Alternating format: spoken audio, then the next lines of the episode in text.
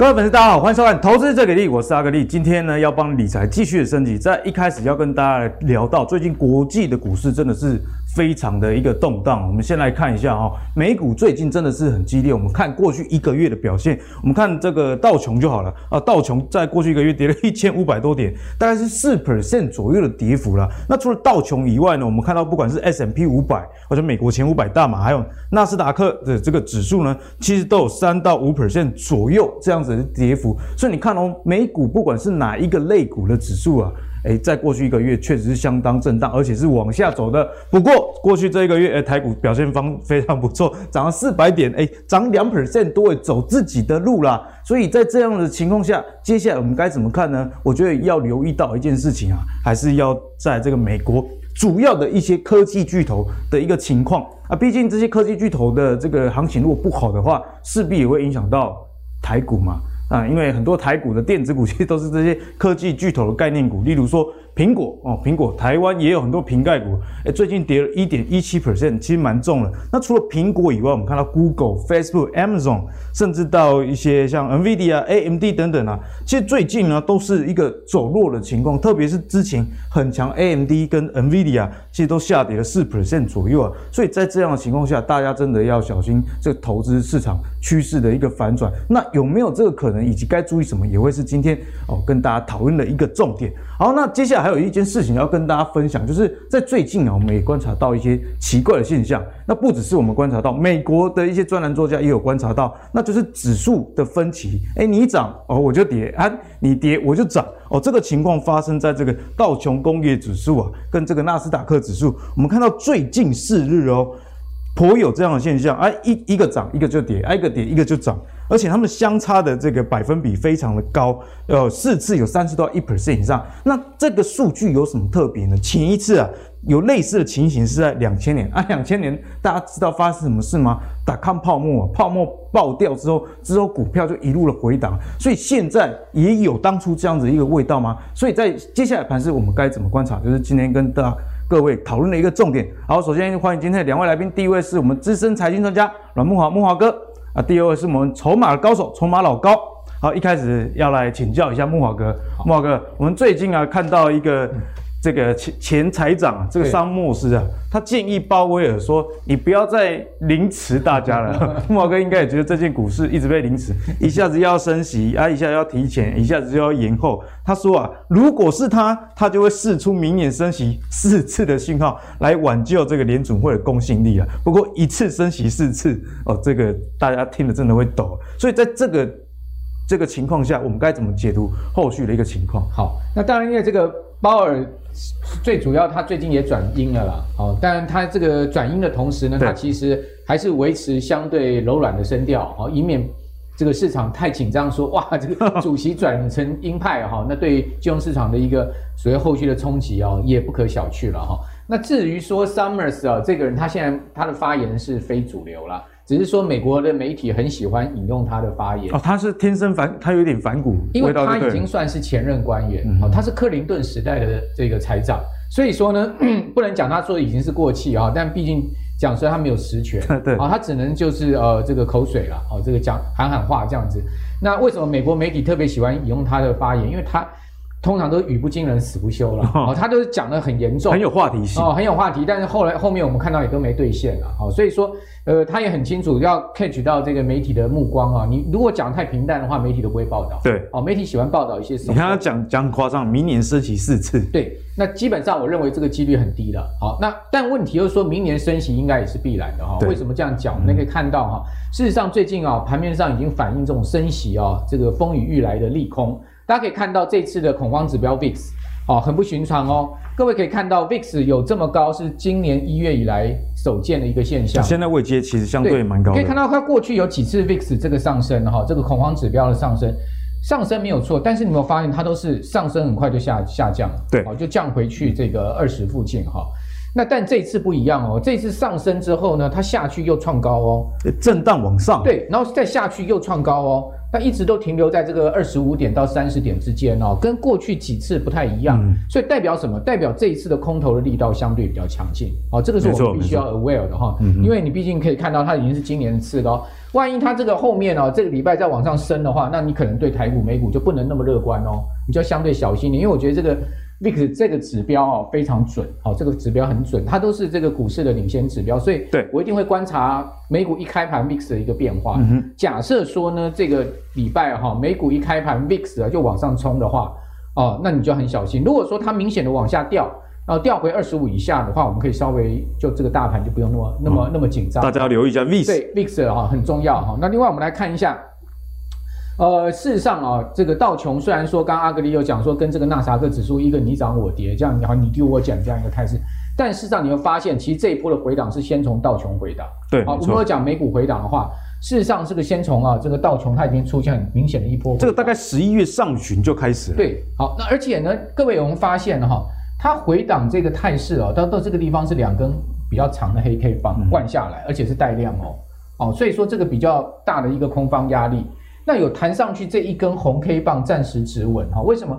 因为它如果再破下去的话不得了，因为它这个是一个所谓低档连线的位置哦，待机的多掉啊，半半年来的一个相对底部区，好，也就是说呢，它跌到一个相对低点，如果不弹的话，那就代表这个盘势的空方压力更大。但问题是什么？弹上去能不能继续往上走，还是说它弹一弹再下去？这个就很这个礼拜就会见真章。对，因为我们刚刚可以看到木华哥说的 VIX 在往上走嘛。对，这个礼拜见真章，所以这个礼拜非常关键哦，台股、美股都很关键。好、嗯哦，所以我们必须要这个仔细观盘。大家可以看到，事实上，为呃这个道琼它其实这一波它已经跌破两百日均线哦，跌破两百日均线不是一个太好的现象哦。对美股来讲，两百日均线是一个很重要的这个防守点，一个支撑线哈、哦。另外。呃，道琼下跌之后，你会发现，哎，其实相对强势的这个科技股最近也开始往下掉啊。换言之，科技股它也没有办法抗跌了哦。也就是说，科技股也有一个补跌的状况。而且呢，在上周五啊，呃，纳指是跌了将近两趴哦，它是跌破一度在盘中跌破五日线、五十日线哦，所以它也有破短均的一个状况。所以我们对这个美美国这一次的这个十二月的回档哈。我个人是觉得比较要稍微谨慎，感觉有一点落后补跌的一个味道。对，对，虽然说这个呃道琼礼拜五相对没什么跌哈，止稳，但是你又发现哎科技股开始在补跌哦，所以说我们要注意这样状况。那现在最强的是费半。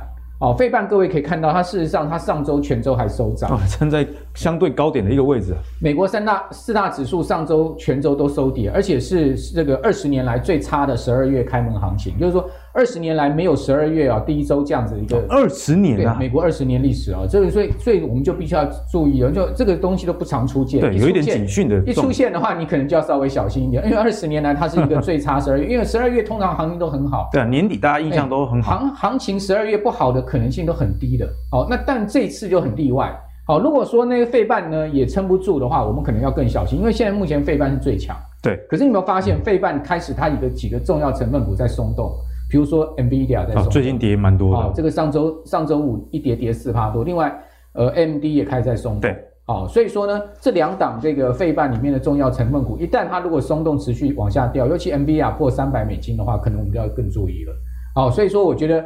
呃，现在目前的几个关键，我先把大家先跟各位报告哈。那另外各位可以看到，这个美国这次的科技巨头股哦，呃，跌势也蛮重的。其实领跌就是脸书啊，已经改名叫 Meta 的脸书哈。那如果我们用一个指数来看哈，FANG Plus，好，大家知道这个所谓尖牙股指数，对啊，，FANG Plus 这个指数，事实上它从今年的高点哈，它已经跌掉了十趴了，十，等于说这个指数它所隐含的这些股票哈。它已经普遍回档都一成，因为里面都是科技巨头，对不对？Facebook、Amazon、Tesla 啊这些啊都在里面哈，它已经回档了这个技，它已经达到所谓技术性修正的一个区域了。嗯嗯。好，那尤尤其是领跌的是脸书，大家可以看到脸书从九月的高点，这个是它历史高点，它下跌已经跌掉二十趴了。哦，跌蛮重。脸书已经进熊市了。好，如果说脸书进熊市的话，那我们其实对于整个。社群网络股哈，你你包括这个美国的所谓成长概概念带动了这些族群，就要特别小心。比如说，我举一档股票为例啊，就被誉为说是这个电子签章界界哈，我们因为现在流行电子签章嘛哈 的特斯拉的 DocuSign，DocuSign，因为它公布出来的财测不好，你知道它上周五一周一天跌多少？跌多少？跌了四十趴，四十 percent 一天哦。大家都知道 DocuSign 是非常有名的一家公司啊，哦，这个一天可以股价跌四成，那这个是一个暴跌啊，很恐怖的一个暴跌啊。啊，所以说在这样状况，我们就可能特别小心一些成长型的股票。嗯，好，过去那种小型成长型，像那个木头姐最喜欢的 ARKK 啊，对对对，好，它的它的这个 ARKK 旗舰基金啊，今年它已经全年已经是跌二十二十五趴了，全年跌二十，对，到目前跌二十五，因为它上周一周就跌了十多趴，哦，因为上周都是这种它的这种所谓 innovation 股票暴跌嘛，嗯、那它。它那但我们看到标准普尔五百指数今年是涨二十二趴，所以这一差差了一来一往，哎，这差了快五成了哈。所以说代表说什么？代表说美国这些成长型的概念股已经开始在转弱。那我就要提醒大家，那我们台湾这里还在讲那个成长型的概念股，那你肯定要小心。像这逻辑好像就有点对不太上，因为美股向来领先的了哈，就是说美国开始这些成长股已经开始出现明显的修正，比如像 Zoom 啊，哦，像是这个 AI 啊，哈，这些股票。都已经是跌到不成人形了，都已经是空头走势，而且是一个急空头，都是已经股价腰斩在打在打折了哦。这样子的一个事情呢，我们都还没有 aware 到台股上面。台股现在还在讲啊，成长型、成长概念啊，这个呃 IC 设计啊，或者说明年什么 IP 股啊，多好多好。我觉得我们要注意。哦，所以现在价值股可能比较好一点。对，我跟你讲，就是说这个地方就可能开始出来一个所谓的。明年是不是要轮动到价值型的投资标的上面？哈、嗯，当然我现在不要把话说的太早。对，但是我觉得美国它已经告诉你说，现在目前这种成长型的股票哈，已经开始出现，似乎是有这样的一个征兆。对，你从上个礼拜五，DocuSign 一天可以跌四十趴，你可以看到这种概念已经是开始出现一些问题。了解，但不代表说它一定会后面会怎么样了哈。我们先先观察了哈，就是说，毕竟因为台股还是以成长概念股、半导体这些 IC 设计啊为主啊。啊，如果说把这个呃这类这类股这个判死刑的话，那台股也没行情了嘛。哦，所以说我们还是得这个一步一步走，也不要太预设。不过至少现在慕驊哥告诉大家，闻到这个味道，对对，你就要有一点风险意识。没错，因为我们股票我们都要看远一点，哦，我们看一点才可以避开风险。没错。那我们来看到这个呃另外一个，我觉得美股上的问题哦，就是现在除了这个呃新冠疫情的变种病毒之外，另外一个就是所谓的。这个升息可能明年对，大家都一直很担心这个问题。对，大家看到这个 CME 的 Fed Watch 哈，我我特别把它抓下来，这个是最新的哈。各位可以看到，明年铁定升息的，为什么？嗯、因为你可以看到，明年不升息的几率就三趴，代表什么？代表九十六趴一定升息，对，那至少升一码，几率几率非常高。如果升到两码哈，大家可以看到升到两码哈，那那这个几率是多少？这个几率是八十趴升到两码，哦、嗯，也就是说呢，八成明年会升两次了，哦，那。那升到升到这个三码的几率已经到五十趴了，嗯嗯，哦，这个我上面有写，大概五成，所以也就是说呢，明年六月中升一次之后呢，下半年可能升两次。那各位想想看，如果明年六月中中要升息的话，市场会到六月才反应吗？不会，一定会提前反应的。美国都 price in 至少前面三到四个月，嗯，哦，所以说也就是说呢，我觉得如果我们这样沙这个沙盘推演的话，因为今年农历年又很特别早。哦，今年一月底就农历年，一月底就农农历年，通常前一两个礼拜没啥行情，都是今年一放放十四天，休市十四天，超久的啊、哦。所以说呢，这个十四天我我恐我恐怕这个大家变数很大哈、哦。所以说呢，恐怕这个行情哦，我是觉得呃，十二月可能有一波上再上去之后呢，大家可能就是稍微要休息一下，嗯哼，因为你一月份就就要扣掉一周两周了，这个所谓的自习没有量了哈，因为。通常长假前都没什么量，也没什么没什么表现空间。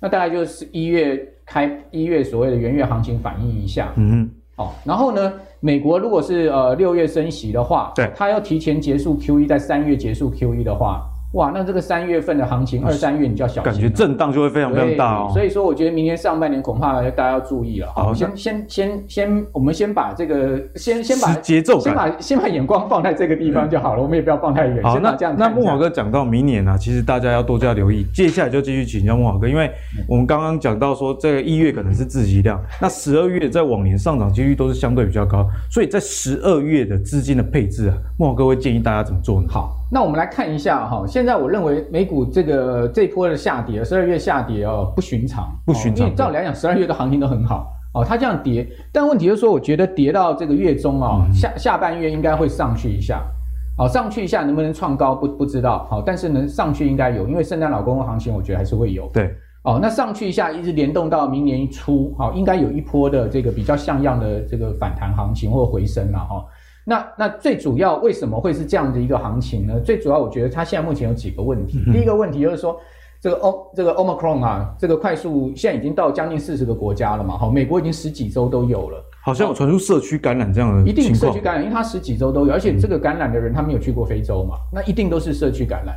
那高盛所以就调降这个美国的 GDP 了哈，明年降很多，降了零点三个百分点，零点三蛮多的，莫哥，因为它的基期也没说非常高，四四趴降到这个三三点九，已经破四了哈。那那十二月中好是最后一次今年的 FOMC 会议，嗯、市场就会预期明年六月升息，下半年可能一到两码哈。所以说呢，另外。这个科技巨头内部人一直在卖股票，好，比如说，比如马斯克已经卖了一百一百亿美金的套现了，他已经卖了六十趴，但他还有四十趴股票要卖哦，也就是说他要套现两百亿美金哦，所以说基本上他卖压还没结束哦。另外，微软的 CEO 也卖掉一半的股票，这卖掉一半啊？对，卖掉一半。虽然表面、哦、表面讲说啊，我是为了税务考量，干嘛干嘛，但是你是 CEO 哎、欸，你把你自己的持股，在自己公司的持股卖掉一半，我靠，那外界怎么、啊、算是这个 很大的宣示了。对啊，所以说我觉得这种就是说，内部人持股已经卖了六百五十亿美金，这种哈，这种内部人一直在卖股票套现，这个我们要注意。嗯嗯。哦，所以说呢，基本上我认为有这样的三大的利空了哈。那这三大利空的话，我们就可能留意一下美国科技股的压力哈，因为它联动到台股比较密切。第一个 VIX 居高哦，然后呢，十二月哈纳斯达克第一周跌了二点六趴，科技股压力就蛮大哈，台股科技股的联动哦，所以你会看到今天哎台股没什么跌，但是相对科技股比较弱哦，电子指比较弱。纳斯达克一百指数距离高点已经五点二趴了，FMG Plus 我刚刚讲说已经跌了九点九趴哦，几乎进入技术性修正。科技股如果持续压回的话，资金可能会转往价值型股票。那以金融股就当然是一个比较相对避险的。最近台湾的金融股其实也蛮强的哦。对，所以说操作上面你可以选金融的这个指数操作，也可以避开选股的困难。像今天就有所谓的小金融。小金融期期货今天就十二月六号，今天第一天上，所以也出现了木华哥说的这样的情形，往金融去避险。对对，你看到期交所，他也搞了一个小金融期货出来，对不对？又有搞了一个小电子之后，现在又搞一个小金融，这个用意都蛮明显。对，哦，那各位可以看到，就是说。最近的操作策略，我会建议大家了哈。十二月上旬，我们把十二月分成两边，上旬资金比重大概差不多不要超过六成，哦，要保留四成的现金啊。以我个人大概就现在四成现金啊。嗯、然后呢，下旬的话我们可以逐步加码，因为我预估最后一周还是有比较好的行情。哦，持股可以采大型跟中小型股票各半配置哈。那大型股当然就是最稳的是晶圆代工，好，因为像今天力积电也也挂也也就转上。我们现在录影的时候，盘中力积电今天盘中涨了超过五成呢。对，但是没有非常好哦，没有非常好。对啊，因为你可以看到它其实是个黑 K 哦。好，等一下要跟木华哥继续讨论。好，那那另外我们可以考考虑像细晶圆、好航运、好像今天航运续强嘛，哈，还有金融，好，我认为这几个都比较像是资金的避风港。好，哦，所以我们就说。现阶段上旬我们以避风为主，下半年啊，不下旬我们再出海捕鱼，再出海捕鱼。对对对，好，这个节奏大概是这样子。所以莫哥也帮大家节奏抓得非常明朗了哦。现在呃现金流多一点啊，哦，那下半场我们在这个投资最给力也会跟大家分享，我们接下来该捕什么鱼了。好，那我们谢谢莫哥帮我们刚刚做一个整体经济上啊以及股市。行情的一个解析，接下来我们就要来回到台股啦啊，因为最近的十二月就是外资已经放假去了，所以是不是内资独乐乐呢？我们看到最近投信啊，其实也开始在买超这样一个状况哦，所以在这样的一个情形下，我们该怎么样去对应到现在盘势的操作？我们有请老高。啊，老高是筹码高手嘛，来帮我们解一下哦。现在的盘跟现在筹码，我们该做怎么样的思考？好，没有错哦。其实我认为十二月份还是会有一个行情哦，因为统计过去二十年来。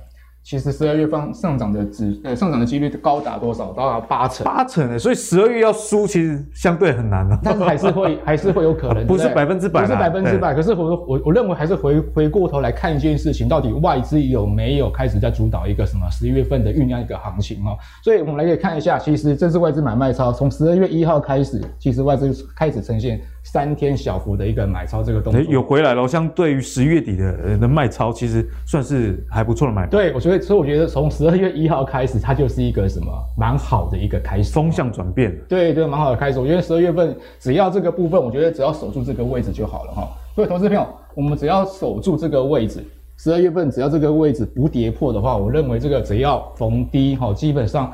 偏多操作的这样的一个节奏，我就认为是可以。就大概在这个一万七千五到一万七千六之间要撑住。对对，它最好的状况就是什么？其实就是回来之后打第二只脚，这个就会上去了哈。这个整个一个箱型的一个波段往上轨道就会往就会往上打了，没错。所以我认为这个部分的话，投资朋友只要注意这个部分，外资开始买超的第二天，这样的一个什么中间这样一个相对的一个位置哈，基本上只要守住的话，基本上我认为拉回都还是怎么样，都可以去做一个偏多操作的一个一个概念。对，好，那接下来我们就继续请教你了。那在十二月啊。我们刚刚讲到说，大家还是可以把握嘛。那在这个类股的选择上，如果从技术、筹码甚至题材来观察的话，现在我们该看哪些族群？其实，因为其实台北股市的轮动，其实题材真的还是蛮多的哈。只是我会认为这个部分，其实当然有风险。可是我们要做的是什么？是筹码的角度来说的话。有没有主流还是在回档的？对，我们不要去做追高的。其实我认为，其实整理形态，我觉得是一个布局的一个逻辑哈。那早正在整理的，正在整理的，而且筹码面未来还是有人在做一个进场情况之下，嗯、我认为低轨卫星也是未来一个主流哦。虽然目前来说，一个消息面这个变数确实蛮多的，可是不要忘记了，低轨卫星是为了做什么？做布局布局的，其实是为了未来的六需。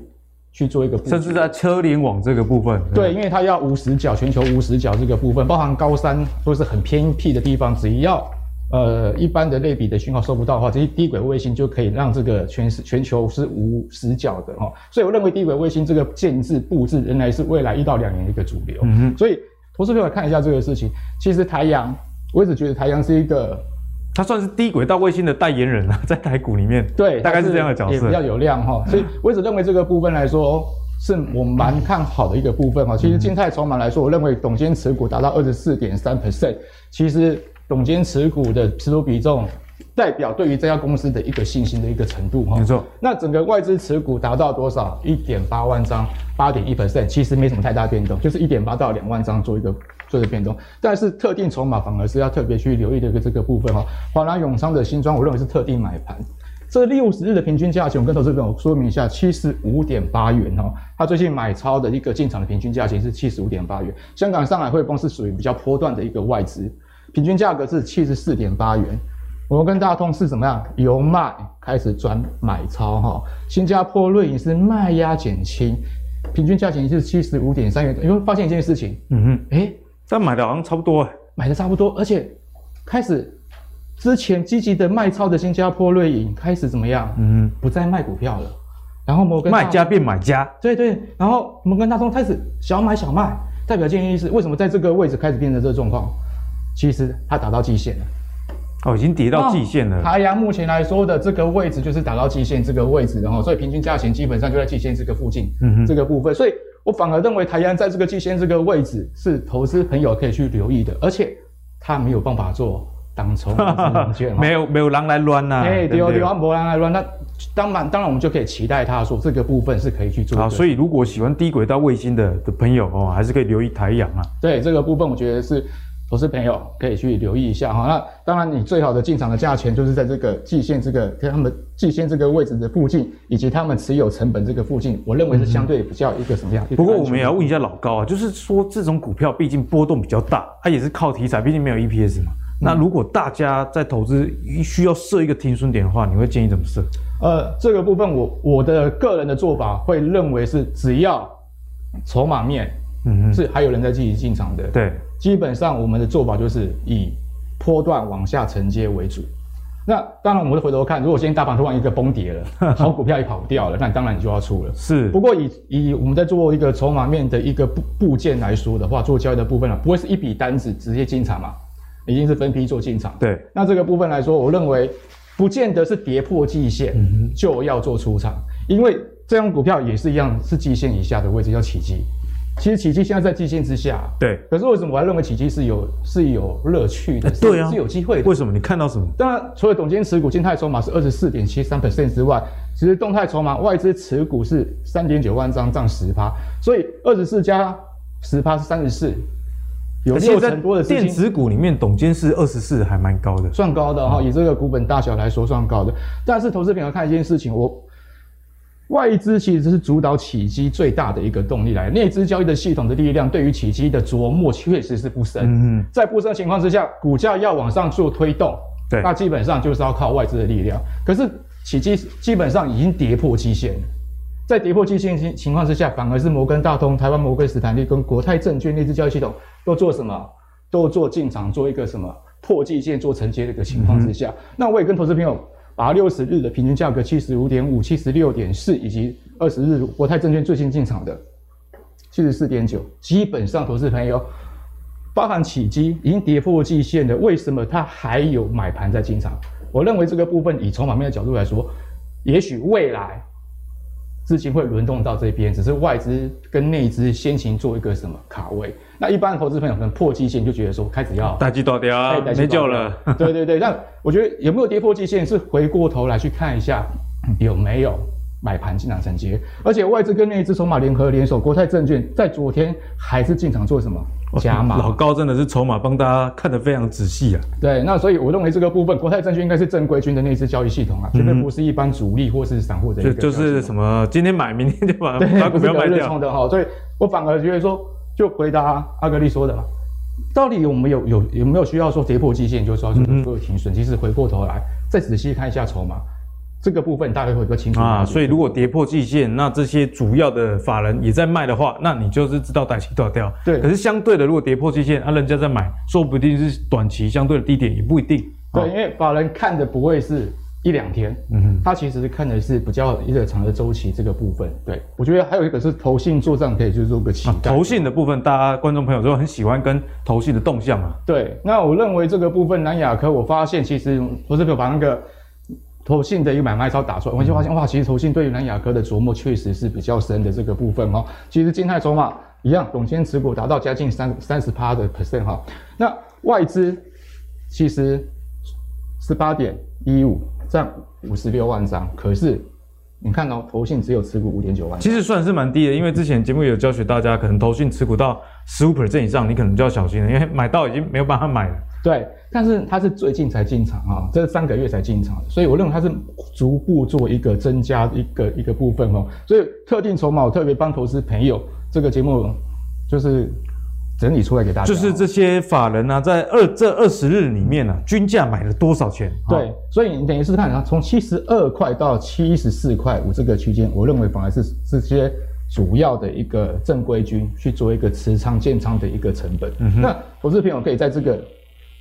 这个什么七十二跟七十四点五这个位置，可以开始做一个什么？只要急杀，可以做一个什么逢低做承接。了解。那它要不要往上去冲？其实就是要看投信有没有持续开单去做一个买超。大家都很期待这个第四季投信。有做账的这样的一个行情，对对，那目前他说他股价还是在怎么样涨上去做一个整理的阶段，所以也不是建议投资朋友去做一个追价哈。包括华邦电，我认为也是一样，投信的一个也都是记忆体的。我最近有观察到记忆体，不管是 DRAM 啊、NAND Flash 报价，其实都是在往上升的。对，那所以就就是筹码会优先知道，然后整个产业面，其实我对法人布局，其实我觉得倒还没有蛮有信心的。就是一般投资朋友对于我们看一些研究报告。可能这是落后的，啊，可能是券商出来的。对。可是我们若筹码面一段，一定会有人欣赏、欣赏、先行做一个进场做布局。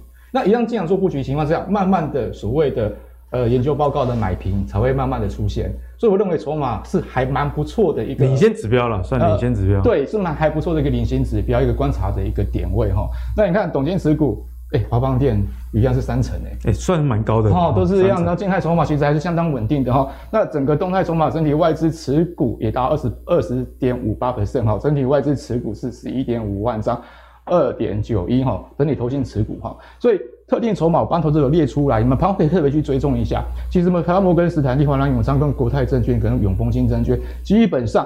都是对于华邦电这样的股票来说的话是比较偏多布局，而且他买的价钱基本上就大家说好了 都是这个价位啊，因为大家会做均价嘛哈，其实差不多，所以没有错。其实外资的看法跟什么内资的看法其实都是怎么样偏多的哈，而且进场布局的价位其实差不多的，所以我反而认为这个部分是怎么样可以进场去做一个什么做一个。逢低做承接，以目前来说，要你要追高，确实是有风险。对，可是如果依依照筹码的一个动作来说的话，投资品会比较清楚啊。如果华邦电跌下来了，到这个位置了，我是不是可以开始，嗯，哎，进场开始做一个偏多布局以上？好，那老高呢？刚刚就从很多筹码的角度啊，不管是静态的筹码，董监持股比例高不高，那投信的买盘是多少，以及特定的筹码，帮大家做一个解析啦。那我们节目其实，在讲筹码的部分呢，算相对比较少，在教学的部分，所以今天要来考考老高了哈。就是我们出了一题给你啊，我们最近发现有十三档外资连买扫货的股票哦，分别是这个宜利电哦，最近这个呃抬头显示的部分很红啊。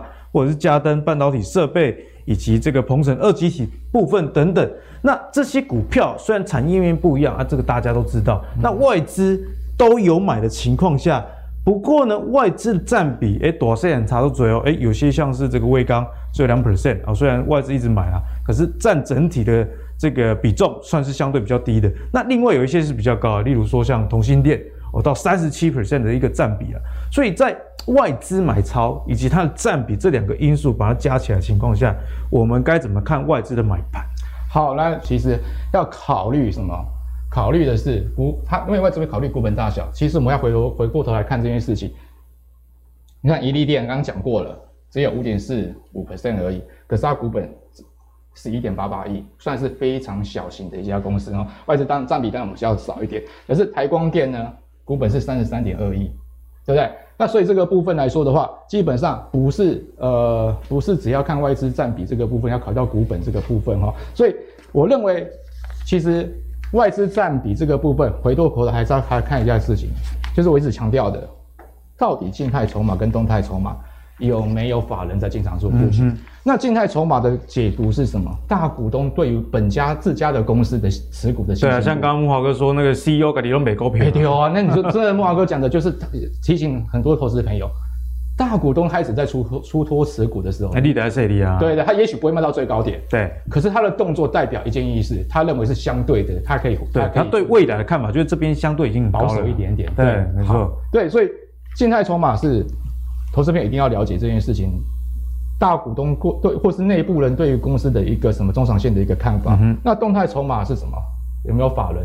有没有投信？就是或者说你刚刚找的那个特别的筹码的变化了。对，那再就是特别筹码的一个变化，这样配合起来再考虑一下所谓的外资那个我们的那个交易的占比，嗯，其实会比较完整全面性一点。好，那很谢谢老高教学。反正简单来说，外资的买超你要看，可是整体的筹码的轮廓更为重要了哈。特别是有没有特定分点的一个买盘。好，那我们谢谢老高来帮我们做这个教学。好，那接下来呢要跟大家聊的这个话题。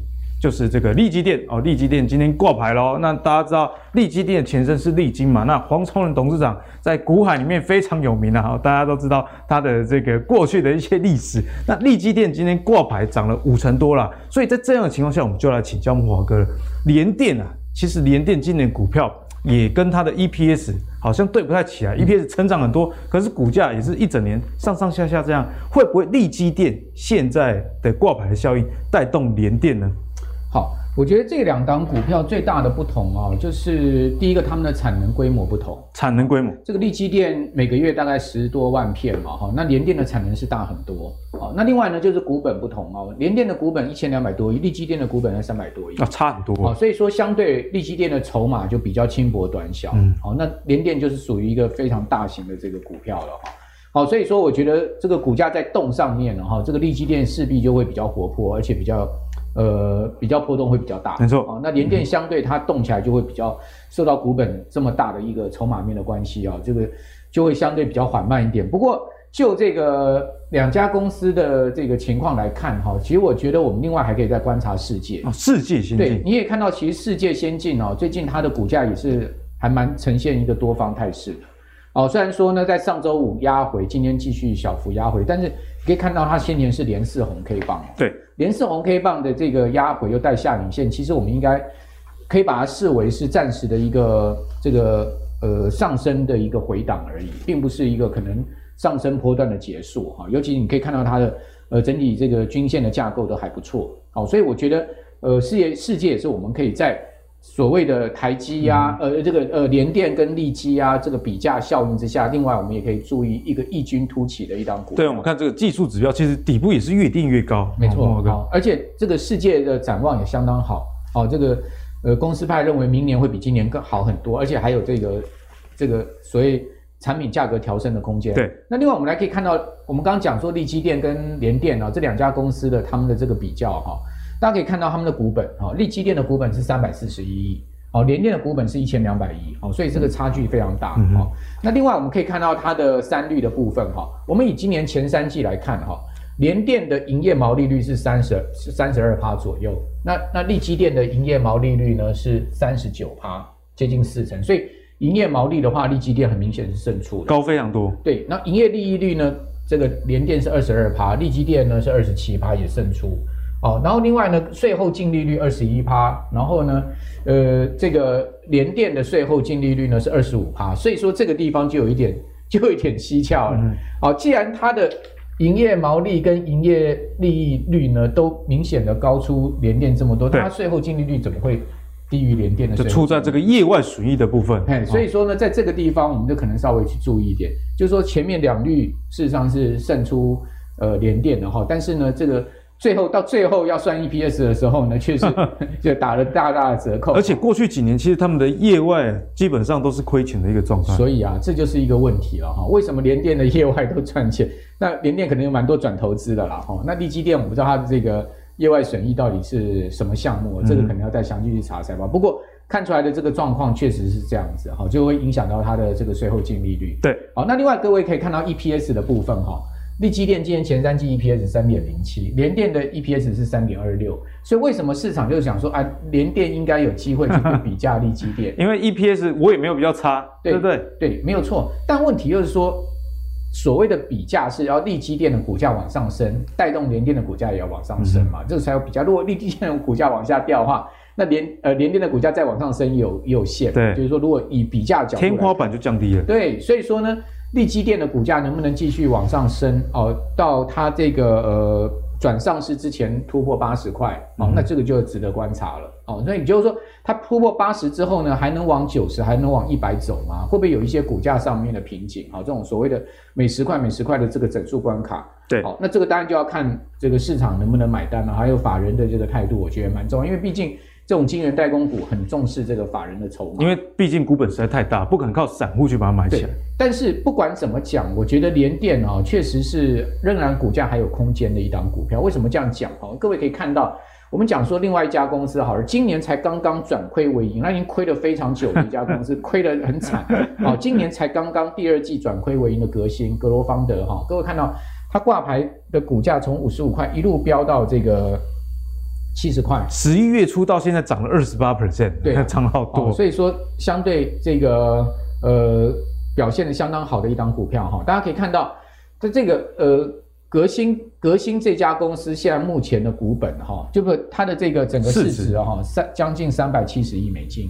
好，那我们来看一下联电的市值呢，才两百九十九亿啊，还输啊？对啊，联电的市值还不到三。而我们联电是好几年连续赚钱，慕驊哥。对，而且呢，联电的产能规模各方面都比革新大，哦，所以说呢，这个有点不太合理了。就是说，市场所赋予联电的本益比在台湾可能相对低了一点。对，哦，如果说呢，如果追上这个国际晶圆代工这个本益比的条件的话。那联电的股价是不是还有在往上推升？因为刚刚讲说，革新挂牌到现在已经涨了快三成。对 对。哦，联电今年挂牌到现在目前涨涨这个百分之五十，也算不错。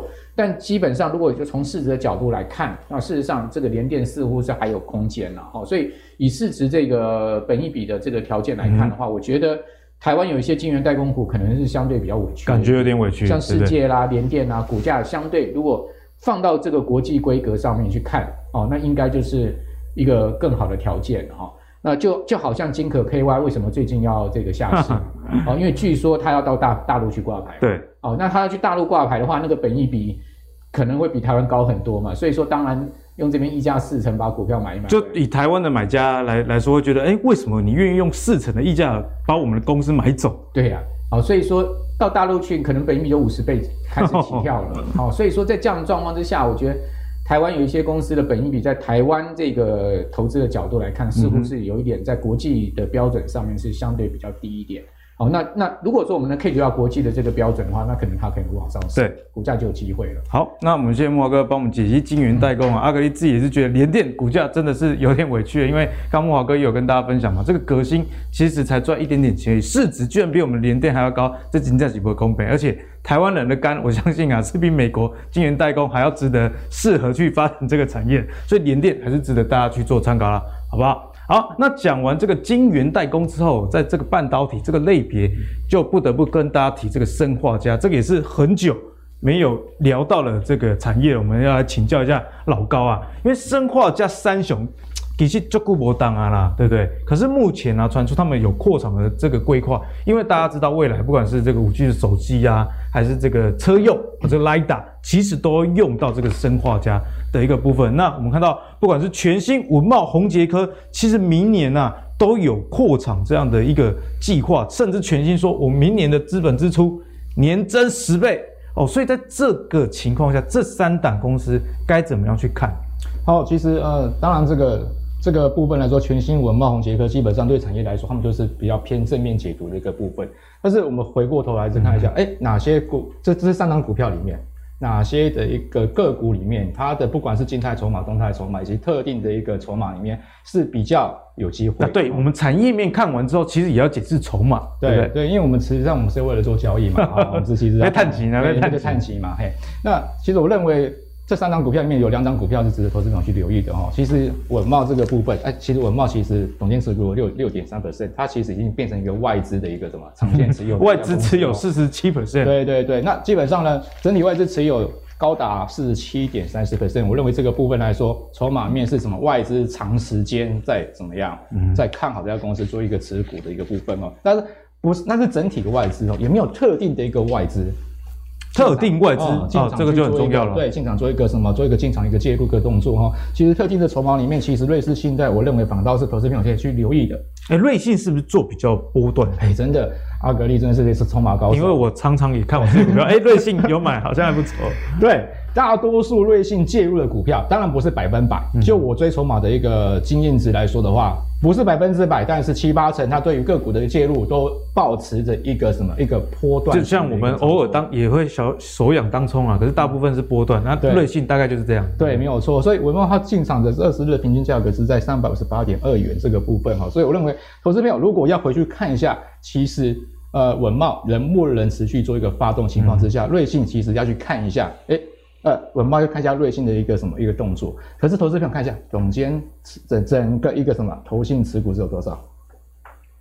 两 percent 啊，代表建议是机会来了，还有空间哦，机会来了，还有空间，因为整体外资持股大家长时间就维持在四四成多左右啊，算是相对稳定的在这里。稳定的，对对，那相对的，如果今天要有外外资不太比较不会卖的情况之下，个股。要有波动的话，需要谁要点火？那就本土的法人了。本土法人也许就是会担任这样的一个点火角色哈。所以我发现最近的凯基证券跟富邦证券其实都有进场去做一个什么稳懋的一个布局哈，在三百五十八块，哎，都差不多哈，三五五八点，差那个零点一块。对对对对，然后就差不多哈。所以反而到这个这个部分，我会镜头视频，哎，稳懋我倒是觉得是可以去留意的哈。那全新其实因为发现全新好像也是变外资持股啊，对，总监持股都是个位数的本身体。对，那总监持股。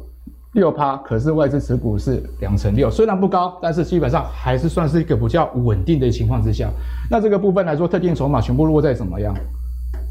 内资交易系统啊，元大证券、凯基证券跟富邦证券，其实投资朋友看一下，一一看一下这个部分，一百四十四块四舍五入啊，一百四十四块到一百五十一块，基本上是内资正规军，我认为它介入的状况。那为什么会特别讲全新以及什么？宏捷科对，基本上它的线型以股价的一个多头形态来说，它还是站在季线之上。嗯哼，那反而反倒是呃，反倒是红杰科这个部分就呃，整个线型就比较偏弱一点。因为我们在做筹码，其实也是要看顺有是不是顺势攻击嘛。对，对我们还是要还是要做一个包含形态，也是要顺势去 偏多操作，其实胜率会相对的比较高一点。嗯哼，好，那老高呢，刚刚就用筹码角度来帮我们看这三家公司里面，为什么这两家值得大家去留意了。好，那老高很喜欢讲这个低轨道卫星啊，太阳你一直很爱讲，那我们就继续来请教你啊，就是这个 SpaceX，哎、欸，这头家真正也是在欧北讲诶，像马斯马斯克常常语不惊人死不休，对不对？嗯、之前说，呃，我们 SpaceX 要破产了哦，大家吓得要死。他是说，如果外在的经济情况不妙的情况下了，所以话都只说一半。不过我们最近也留意到，这个 NASA 周五的时候宣布，由于波音的呃这个 Starliner 故障，所以呢运输任务无法执行，因此呢就转单转到什么？转到跟 SpaceX 合作啦。哦，新增了三班的这个太空船。所以这个相关的概念股，从这个消息，我们可以怎么样去切入解读？其实。马斯特就阿格力说的，他最近很多啊，包含着加密货币，他也会发表一些一些、欸。他真的是很有影响，很喜欢讲，对对，他很喜欢讲。我觉得讲归讲，其实我觉得这个产业面的一个趋势是无法去做一个改变的。嗯哼，基本上我认为，不管是短期间，当然是有些技术性的一个波动，那。可是以长时间来说，我刚刚呃在节目之前有说过了，其实六 G 这个部分是大家未来一个发展的一一个主要的一个主轴。现在是五 G，可是一定要跨到六 G。对这个部分，我认为整个低轨卫星还是蛮重要的，而且成长性是往上去做这个增加的这个部分哈。对，然后，所以我认为低轨卫星仍然是未来一个主流。对我来说，它是乐观看待。然后你今天讲了两次低轨道卫星哦。对，那我们来看这件事情哦，其实。还有一个指标股要留意，要留意。哪一支？其实是六五六八的宏观哈。宏观部分哈，其实投资朋友来看一下这个部分，它是多头还是空头？多头还是多头？没有问题哈。打到季线相对的位置整理之后又弹上去，现在在季线附近这个位置在做什么？在做整理哈，整个都还是一个什么偏多的一个交易形态。嗯哼。我认为宏观这个部分它成交量比较少，但是呢，因为股价这个部分来说，我认为它具有比较有指标性的一个意义哈，所以整个低轨卫星。我觉得宏观是一个，我认为我看法是宏观是一个指标哈，只要宏观这个部分还是维持在一个多方排列，嗯，然后短中长期均线都还是翻扬的情况之下，都是可以值得投资朋友去做一个期待的。那当然还是要帮投保，当然帮大家做一个什么筹码面的一个分析哦。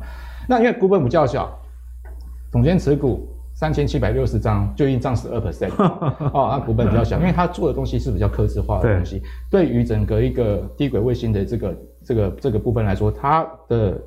呃，切入点以及产品的影响力，确实会比较其他的比较比较有一些独创性哦。那动态筹码里面，外资持有是一千一百五十七张，三点七五 percent。可是我跟投资朋友说明，来，我们到上一张，你有没有发现这边这段时间哈，开始在季线附近开始做什么止跌，然后呢站稳季线哈。我跟投资朋友说明一下，而且这一段下跌情况之下，有没有来做低接？因为一大多数人看到这样的情况之下，哇，剉赛了怎么办？对啊，我我股票怎么办啊？破季线我怎么办？回过头来看一下筹码面这个部分，你就会发现说啊，明天啊，为什么？其实豫上证券在十一月二十五号到十一月二十五号季线之下，也去连续买了三天哈，平均价格是三百二十二点五元。再早一点点，永丰金在十一月二十二号到十一月二十九号季线之下连续买超，几乎是将近六天哈，中间有隔的一两天比较。买超的幅度张数比较没这么多，嗯、但是基本上还是呈现买超情况之下，成交价是什么样？平均价格是三百六十二，三百六十二点六元哈。啊，对，白建意思，这边是什么？永丰金经常去买的嘛。对，然后这边是什么？谁上来去买的？来看一下，玉山证券。玉山啊，所以这个部分来说，以这样的宏观的小股本，特别强调，像我们刚刚讲到外资占比这个部分。外资对于宏观的进出也会考虑到流动性的部分，它当然不会大量的。外资通常喜欢玩这个比较大支的股票，对，也好进好出嘛。好，因为不止一家外资在买，然后可能美林也想也想玩短线的，然后呃呃瑞士信贷也想玩啊，大摩小摩他们也想玩，所以股本小，他们反而有时候自己打自己。嗯，那比较不会去进出大幅度的，反倒是这种股本小的是要看交易的系统是怎么特定筹码，有没有内资关键的力量进场去做一个。逢低逢低承接的这个部分哈，所以这个部分我认为，呃，低轨卫星我认为宏观这个部分其实也是一个领头羊哈，这个部分投资朋友可以特别去留意一下。好，那这个谢谢老高啊，今天低轨道卫星除了帮我们解析太阳以外，宏观哦也给我们一个比较宏观的角度去看季线以下筹码到底发生什么事。好，那今天呢我们讲的其实蛮多的这个电子股啊，那阿格力的节目大家知道吗？一定会照顾喜欢传产朋友，所以我们最后呢也要来讲一下。航运的部分哦，航运最近金价北败，我们看到 SCFI 上海集装箱的这个指数啊，在美西线飙破七千美元啊，也算算是蛮好的一个价格哦。那我们看到这个美西线啊，其实这个较上周大涨了两百八十九美元。涨幅你看这周涨幅四点二九百分也是蛮高的，所以显然目前的状况啊，仓位应该还是供不应求。所以我们也看到最近不管是长荣啊、阳明啊，甚至一些货运承揽业者啊，他们的筹码哦，大户都有在买，那这个股价也往上走。可是，在现在这个 timing 啊，我相信很多投资朋友慕驊哥心里还是有一点抖抖。毕竟看过今年航运哦，从这个几十块飙到这个两三百，然后后来又杀到一百以下，现在又回到这个一百三、一百四。那现在这个 timing，大家该怎么切入？我觉得这个 timing 上面可能讲说股价就是高不低，高不高，低不低了啦。哈。高不高，低不低。对，因为讲实在的，这个高的话就在两百以上嘛，哈，低的话就在一百以下嘛，嗯、所以它现在目前已经几乎回到两百跟一百的中间了。是，哦，所以呢，应该讲说高不高，低不低。那高不高，低不低，可能就是相对比较难操作的一个地方。我会建议大家。航运的基本面确实很好，我这个其实在阿格力节目里面是慕驊哥一直讲。对，那基本上航基本面没有问题，但是大家就对它比较怀疑，就是说那明年还会这么好吗？后年还会这么好吗？不过我们可以看到，它其实延续到第四季还是这么好。嗯，那明年第一季差的情况应该也不大。好，因为现在目前看起来，呃，美美美美西两个港，哈，长堤跟洛杉矶港又有新规了。哦，你现在这个亚洲的船出港啊，就要先跟他们申报。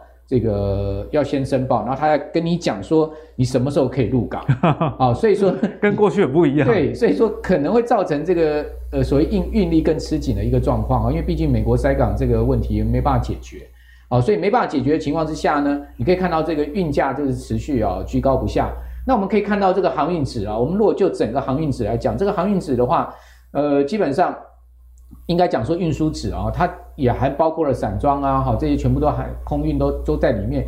大家可以看到，整体它其实基本上底部也是越垫越高了。对，而而且呢，已经是这个要去挑战一个呃非常长期的均线，就是一百二十日均线了哈。如果如果过的话，基本上它有有可能会去挑战这个头部的相对的高点啊。那我们可以看到，它至少我我个人认为，就是说在这个绿绿色线啊，也就是说呢，在季线跟这个一百二十均线这个地方呢。